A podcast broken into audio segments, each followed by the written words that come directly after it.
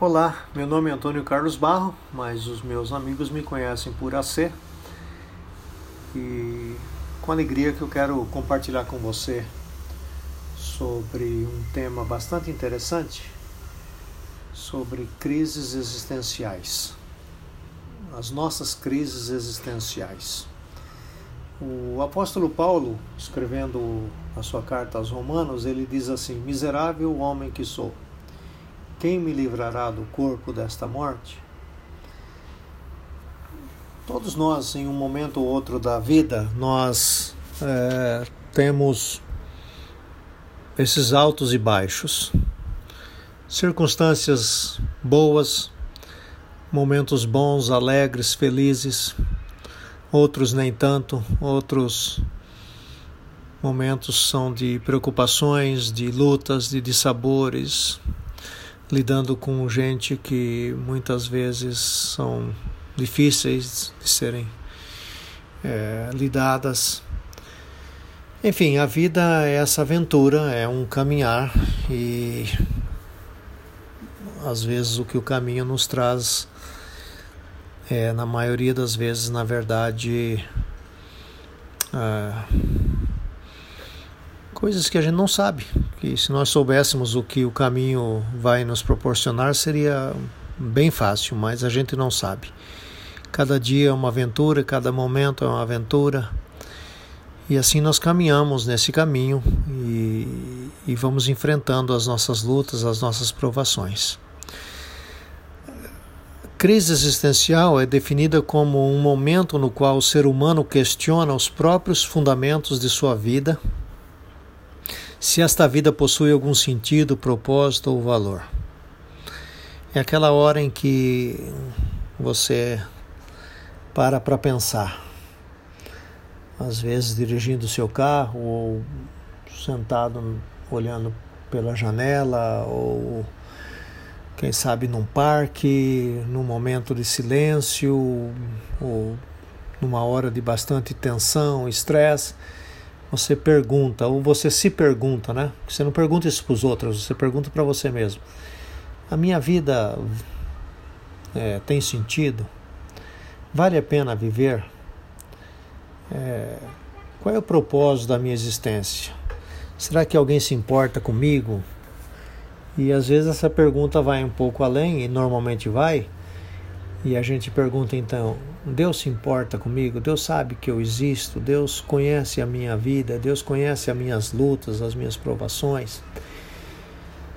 Então, crises existenciais, elas vão ocorrer e, e são consequências de estar vivo.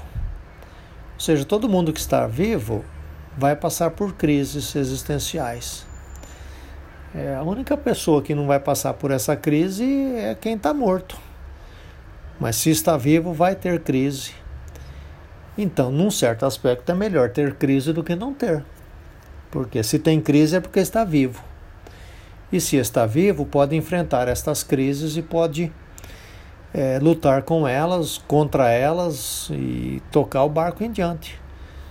Então eu estava lendo sobre esse tema das crises existenciais e o autor que eu li aponta cinco principais sintomas que caracterizam a maioria das crises existenciais: ansiedade e cansaço mental.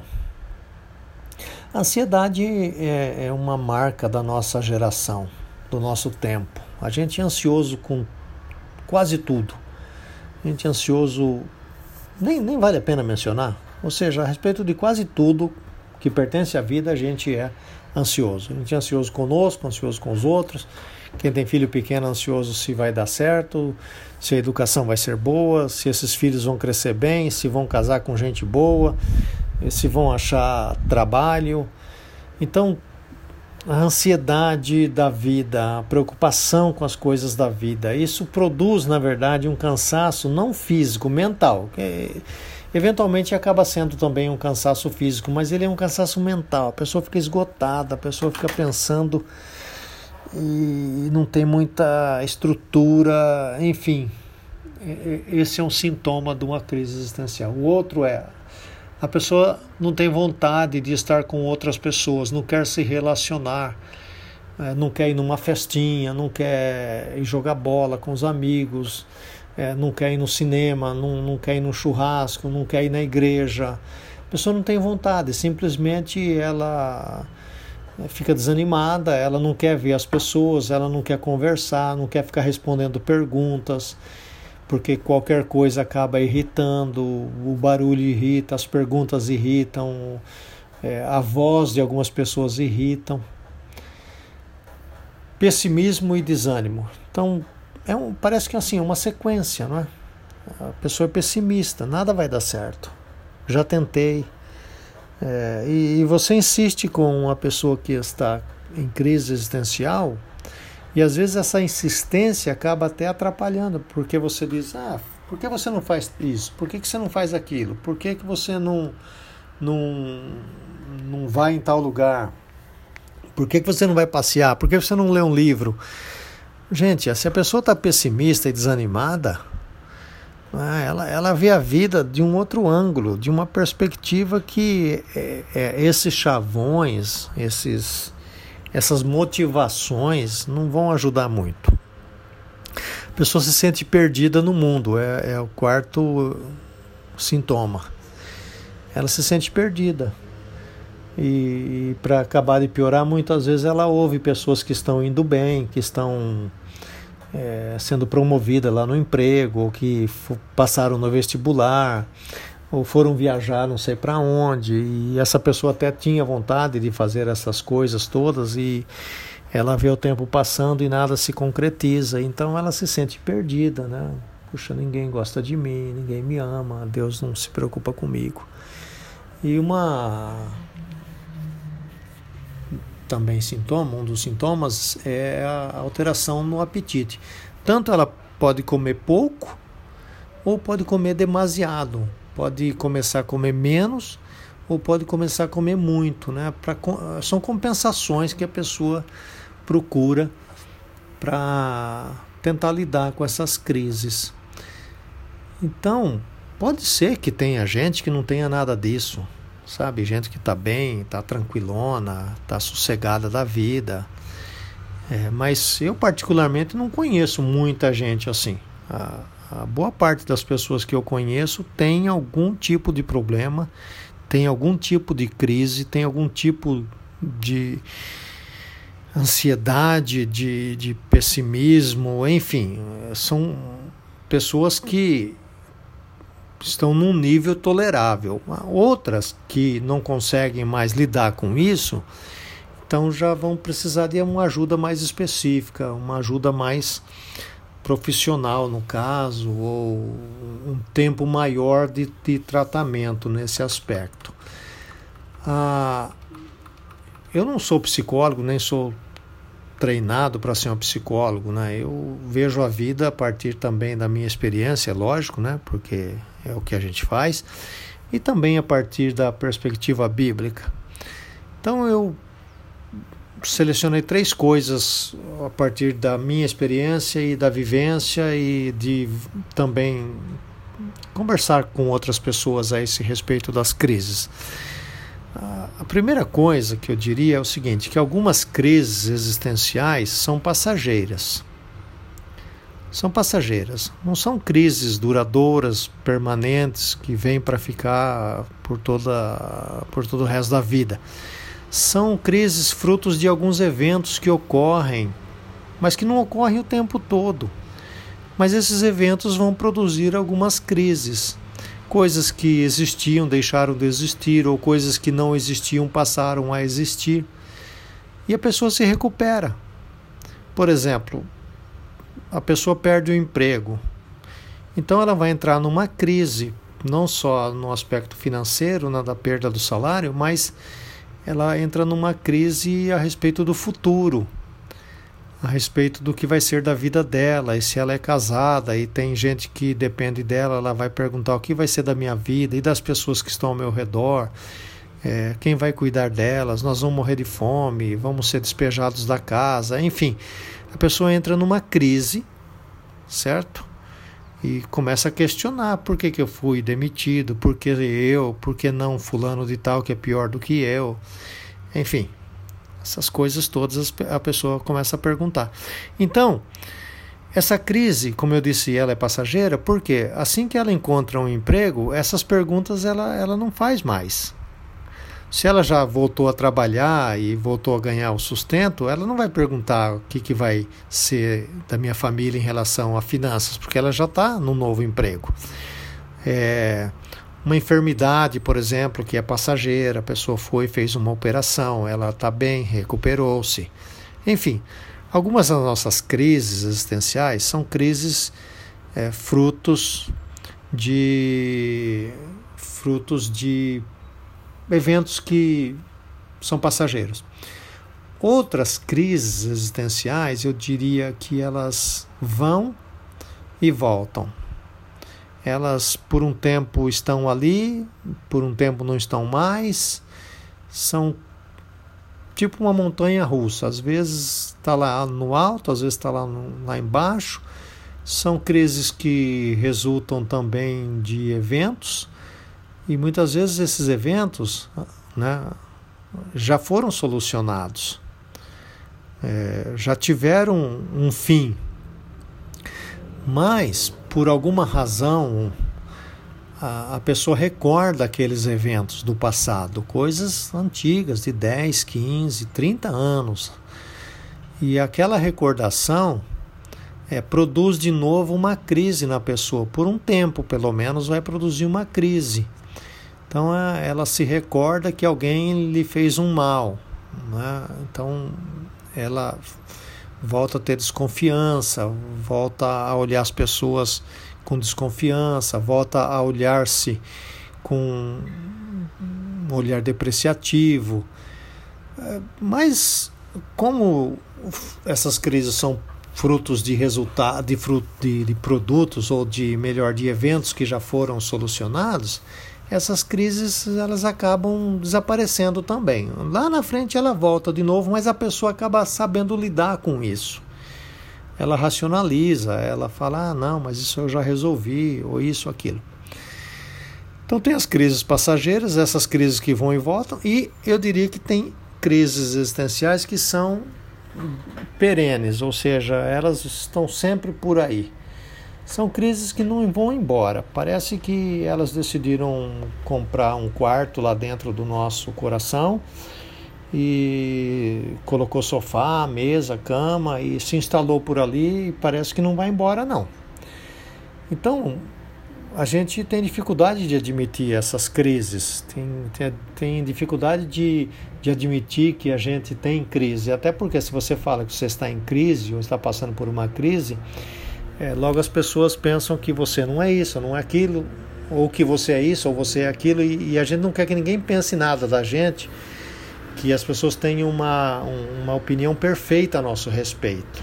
É, assim, uma opinião 100%. Então a gente não, não, não admite que tem crise ou que está vivendo uma crise. Então essas crises, eu diria, é, de uma maneira, sei lá, parece estranha, mas essas crises você tem que ficar amigo dessas crises, porque elas não vão embora. É, algumas você já lidou e você já viu que elas vão ficar por aí mesmo. É, tem pessoa, por exemplo, que tem a, a autoestima baixa, já fez terapia, já orou, já buscou, aí aprende a lidar com ela, aprende em, como são as circunstâncias e que quando que isso acontece com mais frequência, enfim, a pessoa vai lidar com isso ela aprende a conviver com, com, com estas crises. E, e, e ao fazer amizade, né, estou usando aqui o termo entre aspas, com as crises, elas param de abalar tanto a pessoa. É... Então, você até conversa com você mesmo. Eu acho que esse é até um exercício interessante. O salmista fez esse exercício quando ele perguntou: Por que estás abatido, ó minha alma? E por que te perturbas dentro em mim? Então, se a tua alma responder, olha, eu estou abatida porque naquele, naquela circunstância eu me senti ah, afetada na minha autoestima, porque minha autoestima é baixa. Então você fala, mas você já sabe que você tem a autoestima baixa, né? Vamos tocar o barco, vamos, vamos correr com a vida, tá certo? Então, é, as crises existem e de uma maneira ou de outra a gente tem que aprender a lidar com elas. Agora, a gente olhando para o aspecto bíblico, né? Eu queria trazer aqui nessa fala a pessoa de Jesus. É, porque Jesus lidou com todas estas coisas. Se você pensar bem, Jesus teve crises é, passageiras, Jesus teve crises recorrentes e Jesus tinha crises que parece que elas não iam embora nunca. Então, ele, ele é, sofreu todas as crises. Até a palavra nos ensina que ele sofreu todos os nossos sofrimentos, até para nos ajudar. Como é que Jesus pode ajudar alguém que tem crise, por exemplo, se ele nunca passou pelas crises? Ele passou pelas crises. Muitas vezes a gente faz, faz de Jesus uma pessoa super perfeita, no sentido de que ele não, não tinha dificuldades nenhuma né? porque como ele não tinha pecado, a gente também extrapola dizendo assim, ah não, mas ele não tinha problemas. Lógico que ele tinha, ele tinha dificuldades, ele tinha lutas, ele tinha provações para nos ajudar. Senão adianta você orar para Jesus se ele não entende nada do que você está orando. É até um negócio meio assim incoerente. Você ir lá falar para ele, Jesus, me, me ajuda nesse, nesse dilema, nessa, nessa crise, mas ele vai falar, não, mas eu não sei o que, que é isso. Então, ele também sofreu. Tá certo? E aí, o que é que você sabe de Jesus então? Você sabe que Jesus caminha com você no seu caminho. É, Jesus não caminha num caminho tipo perfeito, ideal. Porque muitas vezes o nosso problema nas crises é que a gente idealiza uma vida e ela não existe. E, e, você pensa que Jesus vai andar naquela vida ideal que você está imaginando, mas ele não anda naquela vida, ele anda na vida real.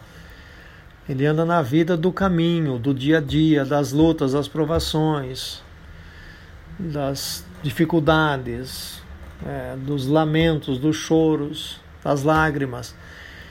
Então, é, Jesus, ele conhece você, ele me conhece da maneira real, como eu sou. E, e, e como eu sou, veja bem, isso é importante é, é, é, é a gente falar. Como eu sou não é, afasta Jesus de mim. Porque existe uma mensagem no cristianismo que é mais coisa do diabo do que. É, é, é mais coisa dele, né, do diabo que se você não é perfeito, se você tem dilemas, essas coisas todas, Jesus não está contente, ou Jesus se afasta de você. Olha, isso é uma, uma idiotice tão grande. Jesus não se afasta de ninguém, porque o que ele é e o que ele pensa de você é, são, são realidades ou são verdades imutáveis. Jesus não muda. Não é porque você lá na frente pisou no tomate ou deu uma bola fora que Jesus muda. Não, Jesus continua o mesmo. O seu pecado, a sua falta, o meu pecado, a minha falta, não alteram em nada a vida de Jesus, o que ele é. Nada. Os sentimentos dele, o que ele sente por mim, por você, não alteram em nada. Então não tem evento na vida, na caminhada, que possa modificar a presença de Jesus. Não tem nem para um lado e nem para o outro. É, eu lembro de uma fala do Philip Yancey que ele dizia que não há nada que você faça para Deus amar mais você e, e não há nada que você deixe de fazer para Deus amar menos você. Então, você, no cristianismo de hoje, a ideia é o seguinte: se você se comportar é, no sentido da perfeição, Deus ama mais você. E se você errar, Deus ama menos. Olha, se você pensar dessa maneira, você não, não, vai, não vai muito longe com o seu cristianismo. Então, quando a crise questionar você a respeito da sua identidade, porque a crise bate na identidade da gente. Quando é, a crise questionar você a respeito da sua identidade, você diz para crise o seguinte: olha, tá tudo bem. Eu sei em quem eu tenho crido, e eu sei que ele é fiel e ele caminha comigo.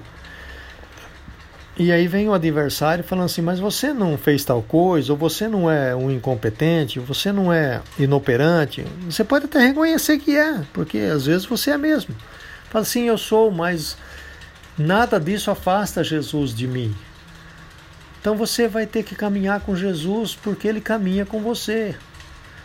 Então, você chega num ponto de amizade com Jesus que a amizade dele supera a sua crise. A amizade dele é mais forte do que sua crise. A amizade dele é mais forte do que sua deficiência, do que a sua falta. Então, reconheça isso. Reconheça isso. Agora, se você chega num ponto da sua vida que você realmente está vendo que você não está dando conta, então é, abre o jogo, procure uma pessoa especializada, uma, uma amizade de uma pessoa mais velha que já passou por lutas, provações, uma amizade de um profissional na área da terapia. Sabe, por que, que as pessoas só vão precisar de ajuda ou mencionar que precisam de ajuda quando já estão todas arrebentadas ou está toda arrebentada? é, é, uma, é uma inconsequência isso. Então, já na caminhada, não tenha vergonha de verbalizar que você precisa de ajuda. Então, veja, para encerrar nossa conversa aqui, eu diria que as crises existenciais, essas crises, elas sinalizam que você é uma pessoa, que você é gente. Né? E, e o sofrimento demonstra isso. É, você, você é um ser humano, e como ser humano é isso mesmo. Então, não queira ser um super homem, uma mulher maravilha. E não se preocupe tanto com o que as pessoas pensem a seu respeito, não é? A sua imagem. É, se preocupe em caminhar o seu caminho e saber que no seu caminho Jesus caminha com você. E até quando ele vai caminhar? Até quando você tiver vida. Ele vai caminhar. E quando você não tiver mais vida, você não precisa mais caminhar, porque você vai estar com ele na eternidade para todo sempre. Então que Deus abençoe seu coração e que você ore, que você suspire, que você medite, que você reflita em como você é uma pessoa abençoada, porque você tem Jesus no seu caminho. Meu nome é Antônio Carlos Barro e eu desejo a você, de todo o meu coração, que você tenha uma vida feliz.